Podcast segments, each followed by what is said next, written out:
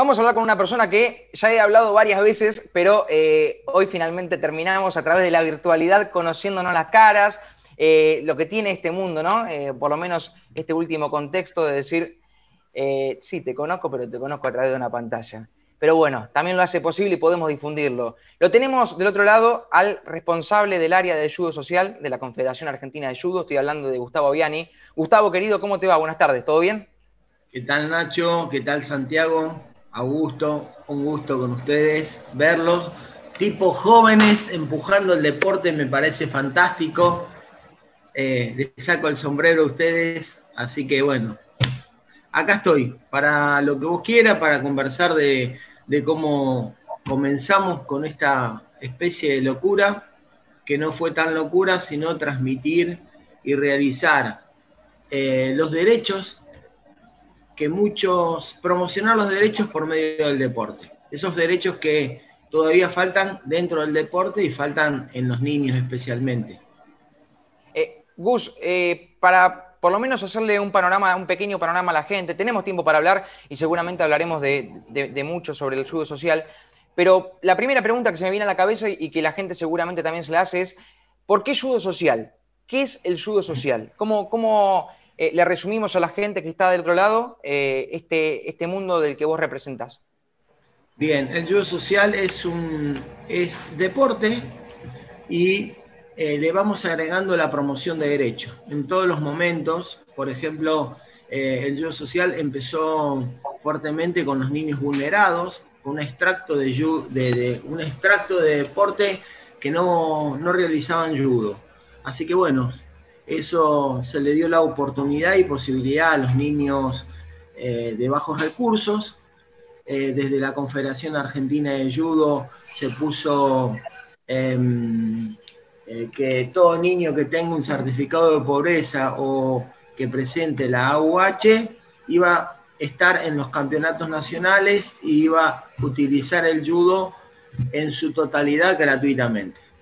Eso lo, lo saca como un decreto, una resolución, Oscar Casinerio, que es el presidente hace 30 años eh, que está eh, en la Confederación Argentina de Judo. Eh, Gustavo, ¿vos hace cuánto que, que, dirigís este área? Este área se inicia en el 2014, ahí se crea. Yo ya venía laburando hacía muchísimo tiempo más, desde toda mi vida, porque eh, soy licenciado en educación física y en vez de darle el fulbito eh, que todo profe le da, yo le ayudo. Y bueno, y así en, las escuelas, eh, como talleres, al principio con resoluciones y disposiciones del Ministerio de Educación, buscamos esa, hacer las, las currículas de judo y presentarlas al Ministerio de Educación. Fueron aprobadas allá por el 2005, estamos hablando. Y bueno, y fue, fueron dos cambios que fuimos realizando, eh, profesores, profesores en muchos lugares de la Argentina, realizando judo comunitario, judo municipal, el judo que más o menos le íbamos poniendo hasta que en el 2014, ya en el 2004 habíamos intentado realizar judo social para la República Argentina y no lo entendimos todavía. Así que bueno, después de, este, eh, de este tiempo que nos tuvimos que dar para poder hablar con profes y organizarlo bien, en el 2014 se crea el área de ayuda social en la República Argentina. Éramos tres, nada más. Hoy somos más de 100, hay más de 90 escuelas de ayuda social gratuita en toda la Argentina, eh, y te puedo llegar a decir que está desde Oberá eh, eh, en el este, al oeste en Malargüe y en el sur, en Tierra del Fuego, hay muchas, y estamos hablando de Salta, Jujuy, en el norte, en Catamarca, en todos los lugares. Eh, el potencial del judo social que tiene Tucumán es impresionante. Con los niños del judo social en el año 2015 ganan el torneo de la Argentina, ganan un torneo internacional del judo social eh, en el 2018 gana un torneo internacional de Boca, que es una de las copas más grandes que existe, y la gana el judo social. O sea, no tenemos límites en esto. tenemos el campeón del mundo, eh, un, un, nene de ayuda social, por, medio de las, por medio de las redes, se van haciendo retos a nivel mundial, y el niño Yang sale campeón del mundo.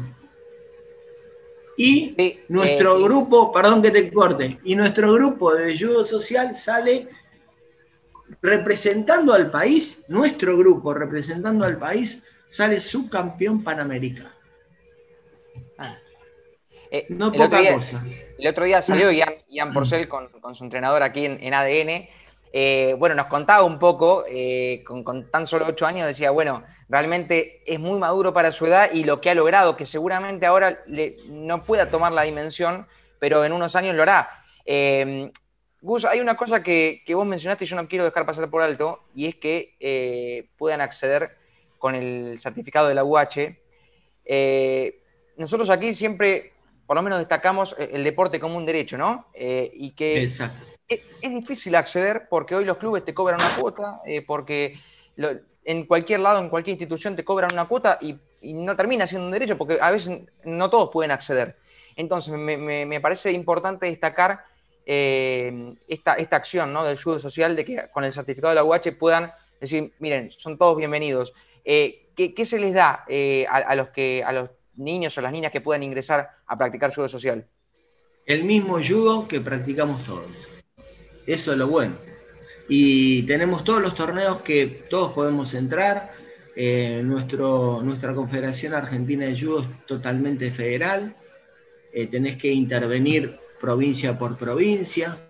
Entonces, em, esto, esto eh, es, lo bueno, que todo el mundo siendo federal, eh, se trabaja de una manera diferente. Eh, los niños, muchos de los, de los jóvenes que hoy están en, en cadetes y junior han salido de las canteras del judo social y va a haber una renovación de campeones en cualquier momento. Entonces, esto es lo importante. Y con respecto, a, Nacho, a lo que vos me decías antes, que vos tenías que pagar a un club, es porque el Estado todavía no, no entiende lo que es el Estado. Y, y te voy a dar un ejemplo. Si nosotros con los subsidios del Estado bancamos a los clubes y después se transforman en privado, cuando yo quiero llevar mis, mis alumnos de ayuda social, me dicen, no, momento, vos sabés que, no, pero vos sabés que el Estado te dio para el gas, te dio para esto, hicimos la pileta. Y, no, no, no, no, nosotros somos privados, los negritos del otro lado de la vereda. Ahora, si el Estado sería Estado como nosotros decimos, haría su, su, propia pileta. Y me parece brillante a los clubes de ayudarlo, pero el Estado tiene que cumplir la función de Estado y darle a esos niños que necesitan estas cosas, hacerle pileta, hacerles la, el apoyo, la, espalda, ¿no? Claro, y ya está. Y bueno, a ver, ¿cómo vas a ver que yo no tengo nada con eh, los clubes más adinerados de, de, la ciudad de Buenos Aires, por así? Y le toda una nueva iluminación para las canchas de tenis. Y yo le dije, ¿quieren ver que eh, ustedes no son ni solidarios, ni federales, ni nada. Agarro 10 chicos con 10 raquetitas y entramos a querer jugar porque el Estado le, hizo. ¿Qué nos echan? Nos saca la seguridad del cuello. Entonces, eh, acá hay que ver esto. Hay que ver, hay que verlo diferente al deporte. Y hay que ver lo que los dirigentes bajan subsidio a los clubes y, me, parece brillante, pero después el club me tiene que dar algo. Y si no, ¿saben qué hago con el subsidio?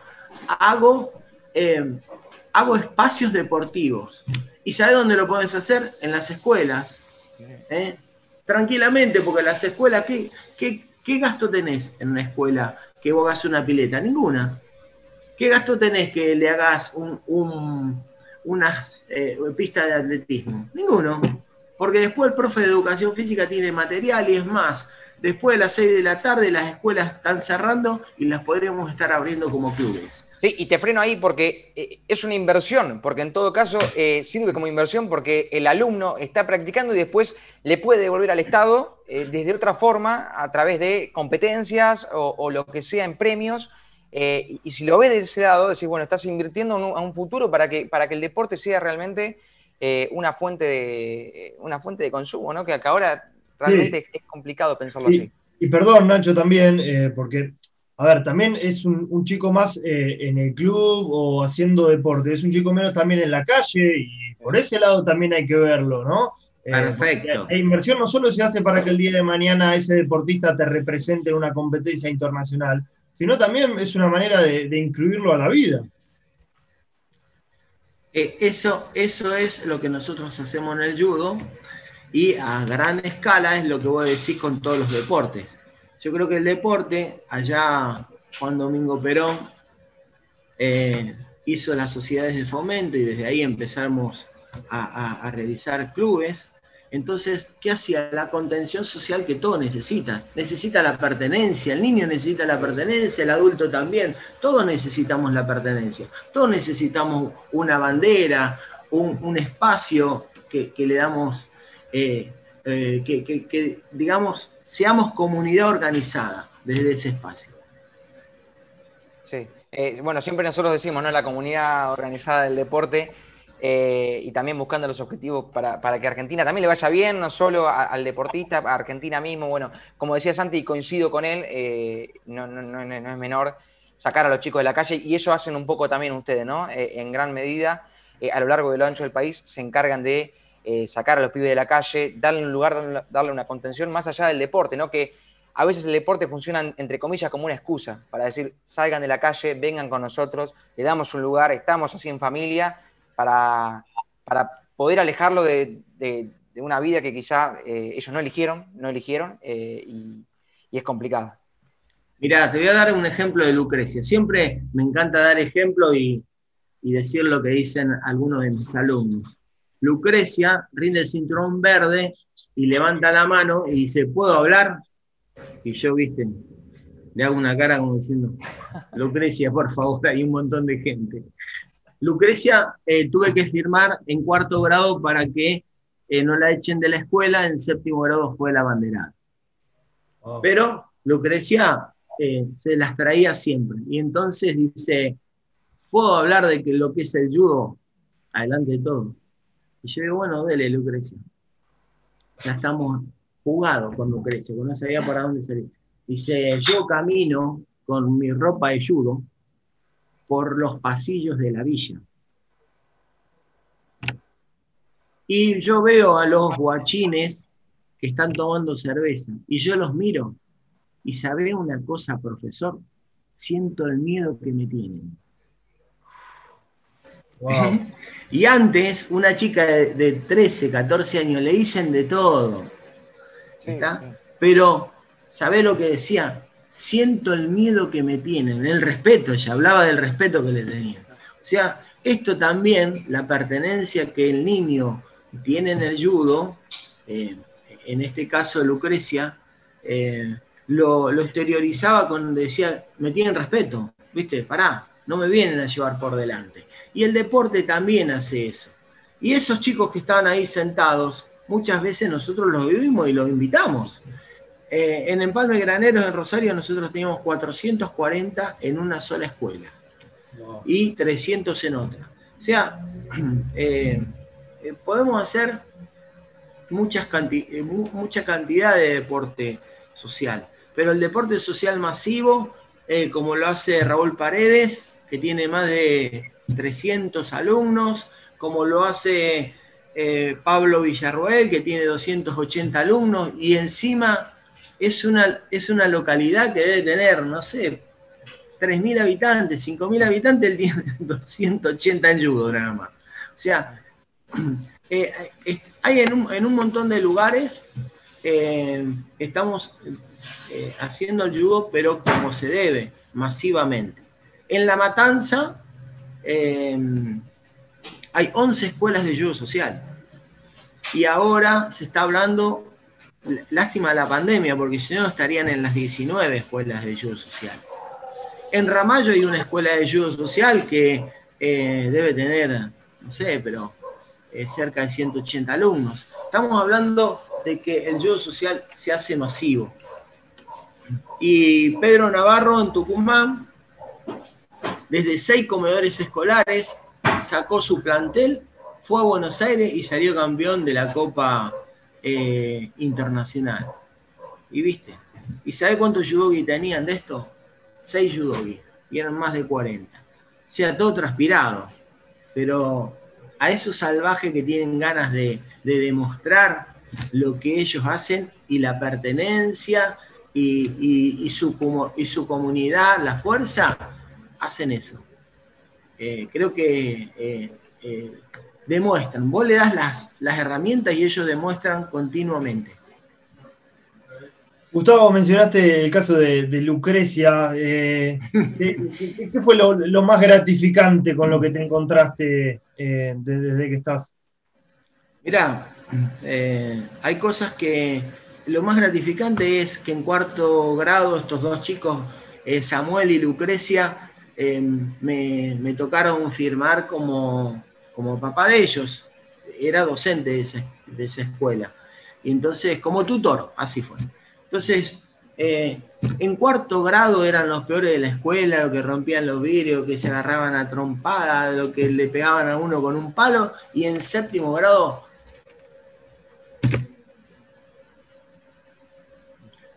tenerlos como abanderados no tiene precio. Eso es, vos decís, la transformación está con el deporte. Más allá que eh, eh, eran campeones, íbamos a los torneos, pero eso quiere decir que eh, trascendió el deporte y la educación trascienden en la persona. Gus, ¿es posible llevar este proyecto que ya es una realidad del judo social, si bien te lo consulto, pero, pero si bien vos estás en el área de judo social, en la Confederación Argentina de Judo, pero ¿es posible extenderlo a los otros deportes? Sí, yo lo he realizado con rugby, lo he realizado con hockey, eh, estamos hablando de, 20 años para adelante. En todos los deportes lo hemos realizado y, lo que pasa es que vos tenés que tener en claro el deporte, eh, el, derecho del niño. Y desde el derecho del niño, con el deporte le das.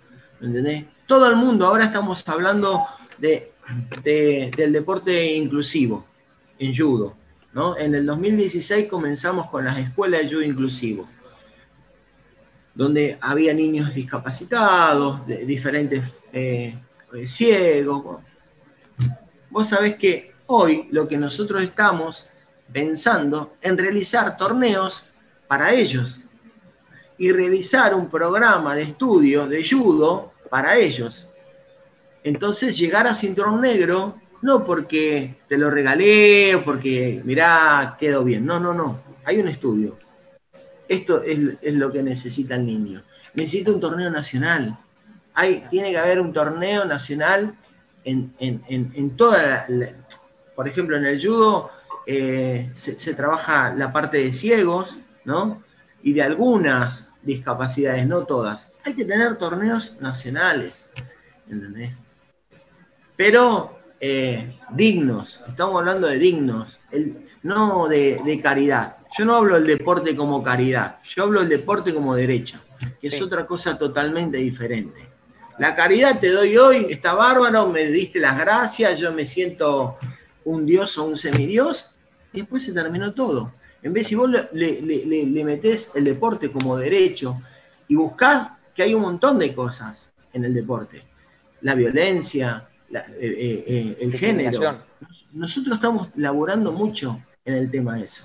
Laura Villagra, em, teóloga, pastora, yudoka, trabaja la violencia de género y vos viera cómo lo trabaja, porque ha, sido una militante eh, grosa y eh, sobre, sobre el feminismo, sobre el LGBT.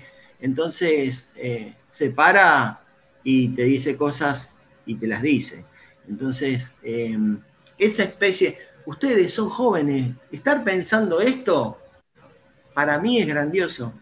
Santiago, Nacho, viste, que estemos hablando de esto, estamos hablando de un cambio en el deporte eh, y un cambio fuerte.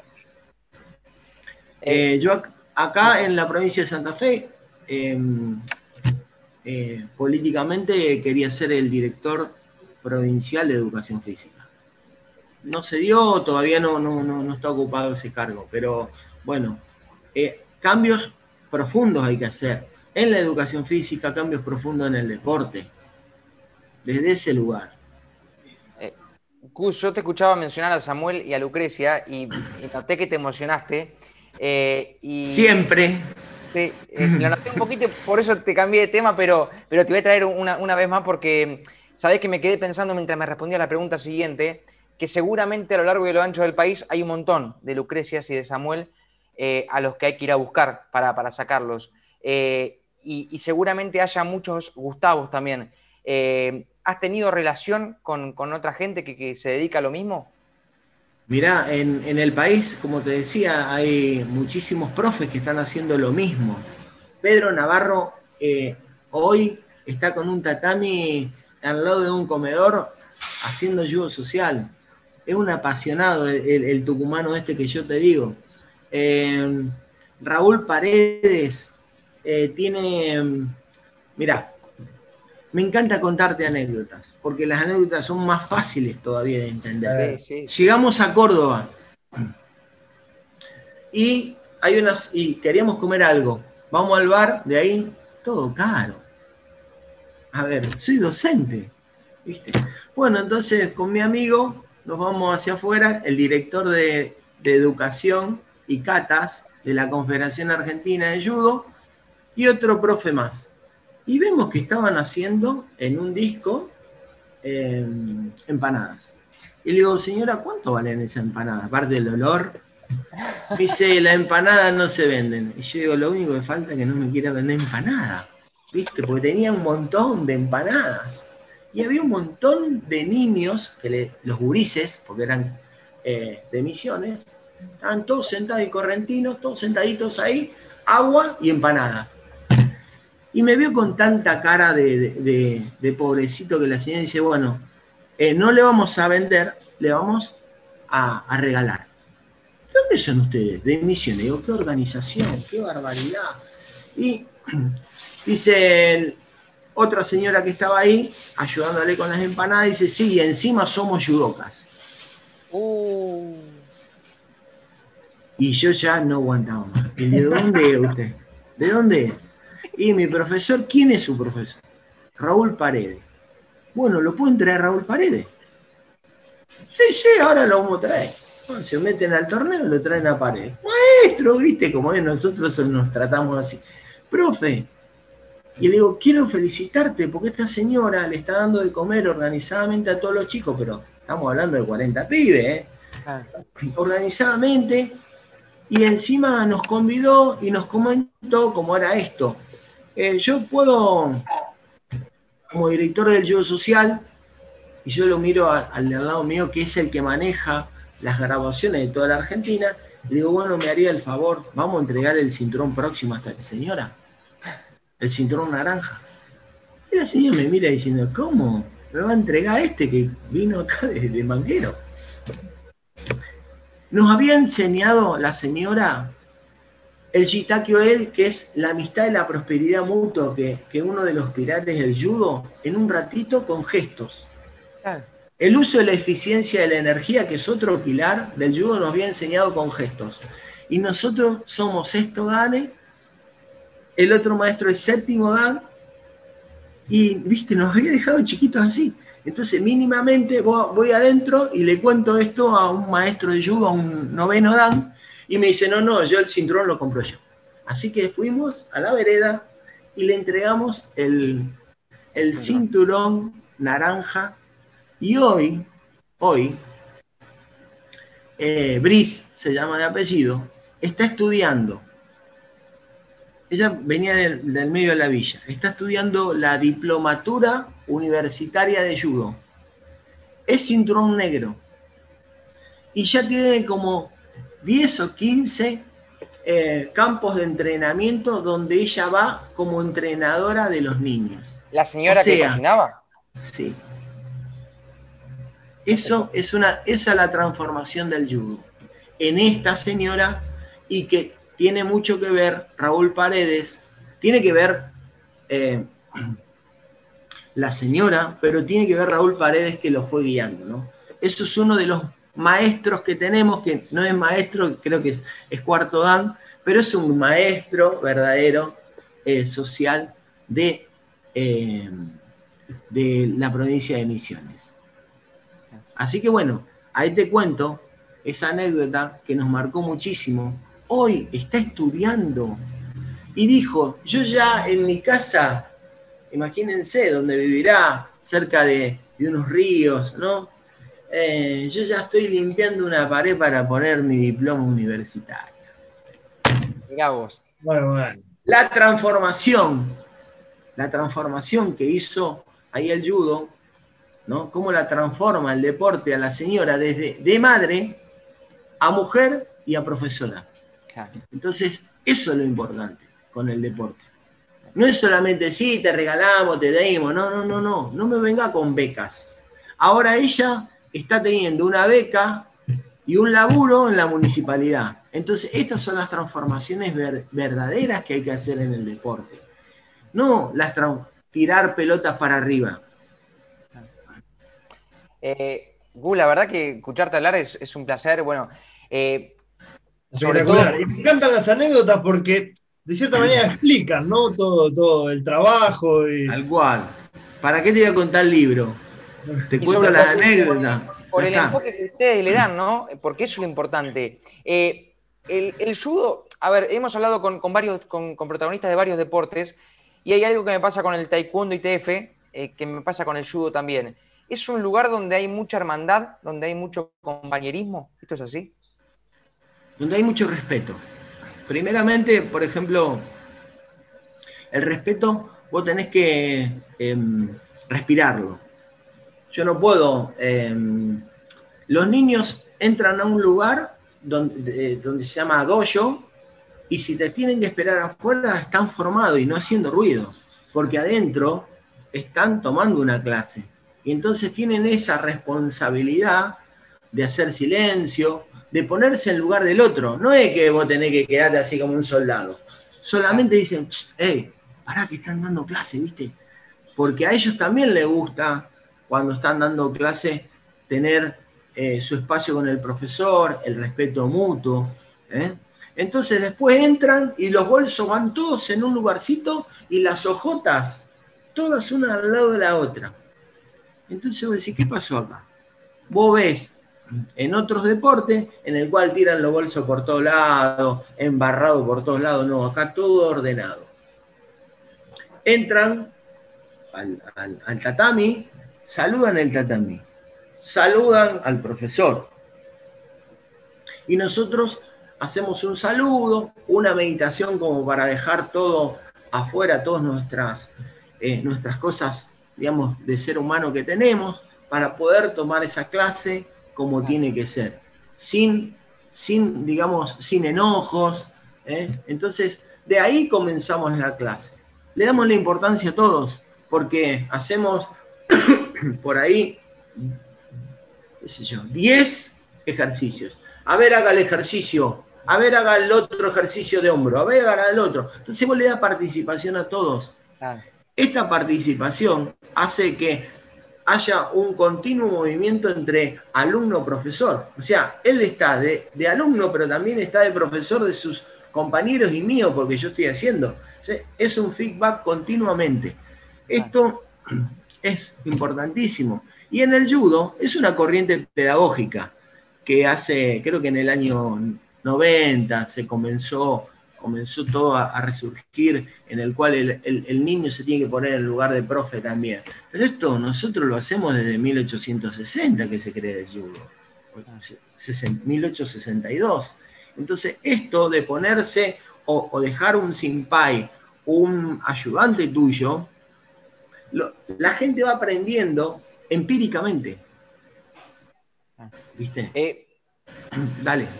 Gus, ¿sabés que con, todo esto me sale preguntarte porque vivimos el año pasado en un contexto terrible y, hoy, y por lo menos en lo que va del año, eh, se está complicando también, pero sobre todo el año pasado, ¿no? Em, ¿Cuánto sufrió el judo social o por, lo menos los chicos que practicaban el judo social, ¿cuánto sufrieron?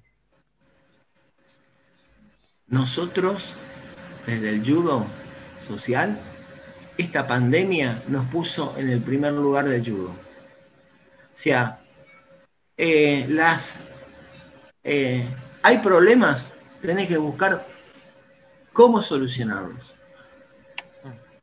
Desde el judo social nosotros teníamos este problema y antes, la, eh, digamos, el judo federado viajaba a todos lados y lo del judo social más difícil de viajar. La computadora, el teléfono, lo usamos como medio y nos juntamos, hicimos WhatsApp, hicimos eh, Zoom y comenzamos a ver qué nos estaba faltando, que era, nos faltaba capacitación a todos los profes. Y empezamos a hacer con la Confederación Argentina de Deporte capacitaciones masivas de judo social. Nosotros teníamos más de 140 alumnos cada vez por semana en un Zoom. Entonces invitábamos no solamente eh, a los profes, sino a los SIMPAI y a otros maestros y así. Sucesivamente fuimos creando la capacitación. Después de la capacitación dijimos, nos falta actividad. Y hicimos retos, hicimos torneos, al principio regionales y después hicimos los torneos nacionales desde el judo social. Entonces dijimos, wow, vamos por más. Y así sucesivamente, hasta que desde el judo social se crea a nivel universitario la primer carrera, una diplomatura de judo social, universitaria, con un convenio entre la Confederación Argentina de Judo, Trascender Límites y la Universidad Abierta Interamericana. O sea, vimos las posibilidades y le dimos para adelante. O sea, no creo que las problemáticas que vengan para adelante sean, sean importantes. Siempre hay que buscar oportunidades y posibilidades. Fíjate que nos acercamos a la Confederación Argentina eh, de Deporte, a la CAT Social, nos fuimos acercando por medio de, nuestro abogado, compañero Tristán, que es el que eh, es el, es judoka y que trabaja muchísimo em, en la Confederación Argentina de Deporte. Le fuimos diciendo, mirá lo que vamos haciendo. Eh, nosotros tenemos eh, espacios de, cooperativas que vamos trabajando con ropa, vamos trabajando con cosas que vamos necesitando. Y se van realizando. Por ejemplo, en, Misiones se juntaron a vender pollo. ¿Saben para qué? 10 profesores para pagar la universidad. Ah. Y voy a decir, no, no, eh, eh, es social, no tenemos plata, no importa, ¿qué vendemos? Pollo, hacemos arroz, ¿no? Entonces, son los únicos eh, que fueron pagando. En el otro lado, son ocho que hicieron otra actividad para poder pagarse su universidad. O sea, estamos estudiando, somos 150 y pico en la diplomatura universitaria. Dentro de seis meses vamos a obtener una diplomatura a, nivel universitario. Toda esa gente viene del yo social. Ah. O sea que las, las posibilidades que había que todo el mundo las veía negras, nosotros no las vimos negras, las vimos en oportunidades. Sí, sí, le vieron el, vaso medio lleno eh, y pudieron aprovechar este contexto. Santi. Sí, eh, no, ¿y qué, tenemos, Gustavo, de, cara eh, a, lo que viene? Lo que viene el 6 de febrero, vamos a hacer un poco de, ruido con el judo inclusivo gracias a la Confederación Argentina de Deporte que nos va a dar un espacio y desde ya se lo mandamos para todos los sábados. Y desde ahí, y desde ahí vamos a ir mostrando lo que vamos haciendo o los doyos. Por ejemplo, eh, hay, hay doyos que ya comenzaron a entrenar. Estamos, eh, eh, estamos armando la parte virtual con los niños, con los niños de inclusión vamos a hacer con otros, otros chicos o adolescentes firmarse y hacer catas, que es la técnica pura, que después nos va a servir para los cinturones. Hace muy poquitito han rendido cantidades de cinturones negros que vienen de las canteras del judo social. Y, qué sé yo, por ejemplo, en Mendoza, creo que 12, 13 cinturones negros más que tenemos, otro tanto en, Misiones, otro tanto en el sur. O sea, nos vamos reproduciendo y nos vamos ayudando en todo lo que se pueda.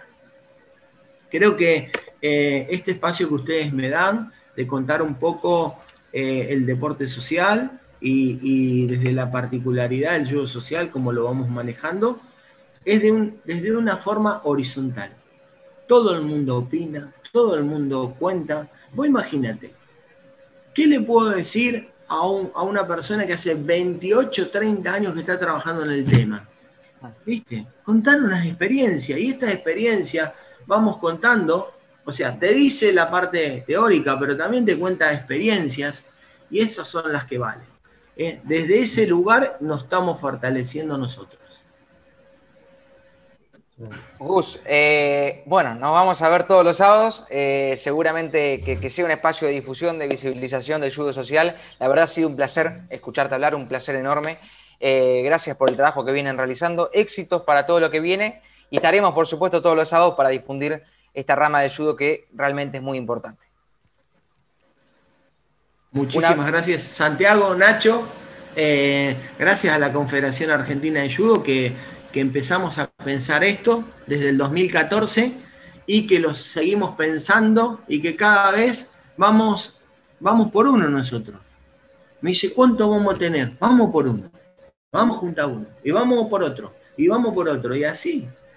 Estamos hablando de más de 3.500 jóvenes que estamos en el judo social, es más, en el torneo internacional, 97 chicos compitieron, em, compitieron en, este, creo que es mi volumen que hace ese ruido, y recién ahora me estoy dando cuenta. 97 eh, niños del judo social obtuvieron el, segundo puesto a nivel panamericano y desde el judo social. ¿Y sabe cómo salió? Y te cuento la última anécdota. ¿Quién anda bien en, computación? Porque acá no, no hay quien anda bien como que sabe más de judo. Pusimos a dos, a dos grandes viejos, no le voy a decir, bueno, uno se llama el, el profesor Rolón y el otro el maestro Perichón, y un joven que sabe mucho de computación y lo pusimos como referente. Y empezó haciendo Zoom y empezó a buscar todos los alumnos y nosotros hacíamos publicidades, vamos que tenemos que ser más, vamos que somos 30, che, hablamos a la federación, dejate de joder vos, eh, tenés que meter vos si tus alumnos son buenos, así buscamos así a 97. Esos 97 empezaron a enviar videos, videos, videos, videos y le ganamos. Brasil, que es una potencia en judo, quedó tercero. Con eso te digo todo. Uh. Canadá nos sacó así nada más. Si no hubiésemos sido campeones. Y viste, y nosotros, Oscar Casinerio, a la madrugada le dijimos, mire que nosotros salimos eh, subcampeón panamericano. Vos te volviste loco, ¿de qué? Y esos son unos nuevos retos y le explicamos por qué él nos da a la derecha y nos dice adelante, adelante con lo que hagamos y, viste, un premio más para el judo social.